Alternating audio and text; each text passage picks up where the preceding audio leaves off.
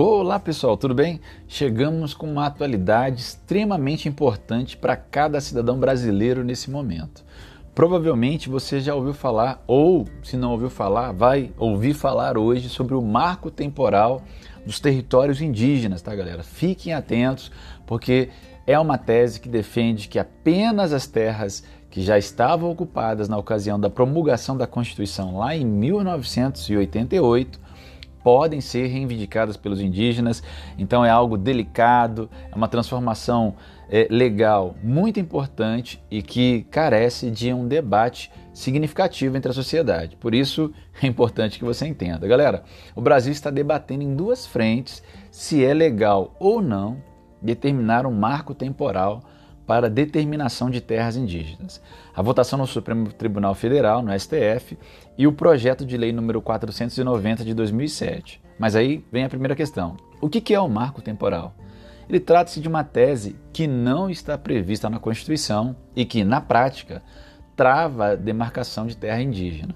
A tese do marco temporal diz que a população indígena só pode reivindicar a demarcação de áreas nas quais já estavam estabelecidos na data da promulgação da Constituição em 1988.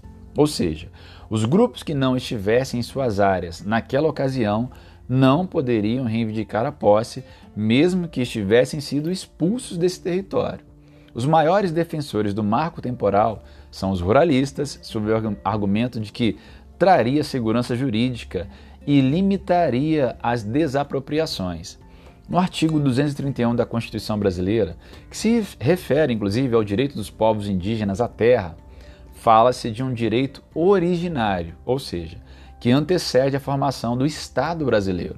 O entendimento do marco temporal está em vigor desde 2009, quando o STF encerrou o julgamento de uma ação que questionava a demarcação da terra indígena Raposa Serra do Sol, lá em Roraima. Caso de Santa Catarina e a ação do STF.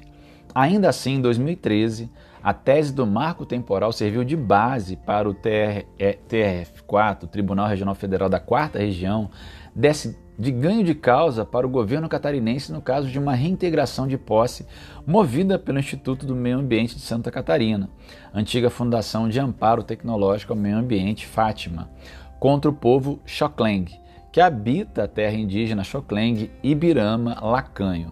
Além do Xokleng, também vivem nessa região os povos Guarani e Caingangue. Ainda em 2013, a Fundação Nacional do Índio, a FUNAI, entrou com recurso defendendo o povo Xokleng. A ação seguiu e em 2019 o STF deu status de repercussão geral ao processo, ou seja, a decisão final a ser tomada pelos ministros do STF será aplicada em todas as instâncias da Justiça no que se refere à demarcação de terras e disputas relacionadas às demarcações. O que se afirma pelo marco temporal tanto no julgamento do STF quanto no projeto de lei 490 de 2007, que está para ser votado na Câmara, é que os povos indígenas só podem reivindicar terras que já foram ocupadas em 5 de outubro de 1988, que foi a data de promulgação da Constituição. E a gente vai lá na PL 490 de 2007, esse projeto de lei. Em paralelo à ação do STF, o projeto de lei 490/2007 prevê a revisão do usufruto exclusivo das terras pelos indígenas e inclui a participação dos estados e municípios envolvidos na área disputada. Além disso, o PL 490/2007 também insiste na defesa da tese que são terras indígenas aquelas que estavam ocupadas pelos povos tradicionais até a data de promulgação da Constituição.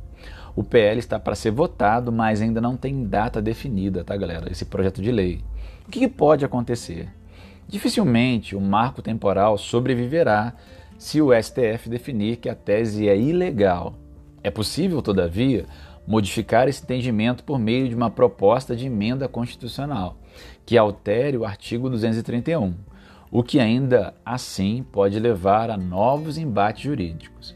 A população indígena espera que o STF decida pela ilegalidade do marco temporal.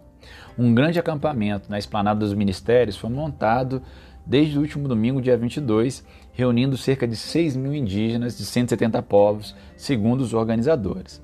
Artistas como DJ Alok, Vitão, Maria Gadu participaram de manifestações a favor dos povos indígenas.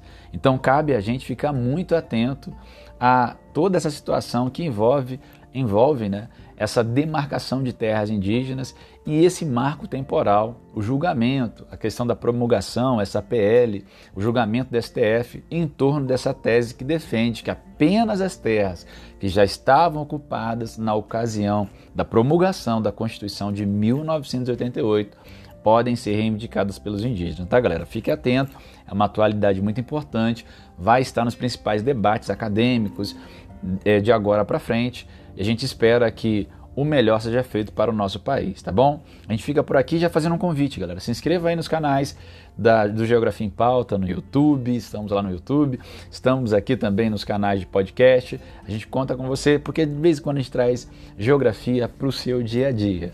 Obrigado, galera. A gente fica por aqui, daqui a pouco a gente volta. Fui!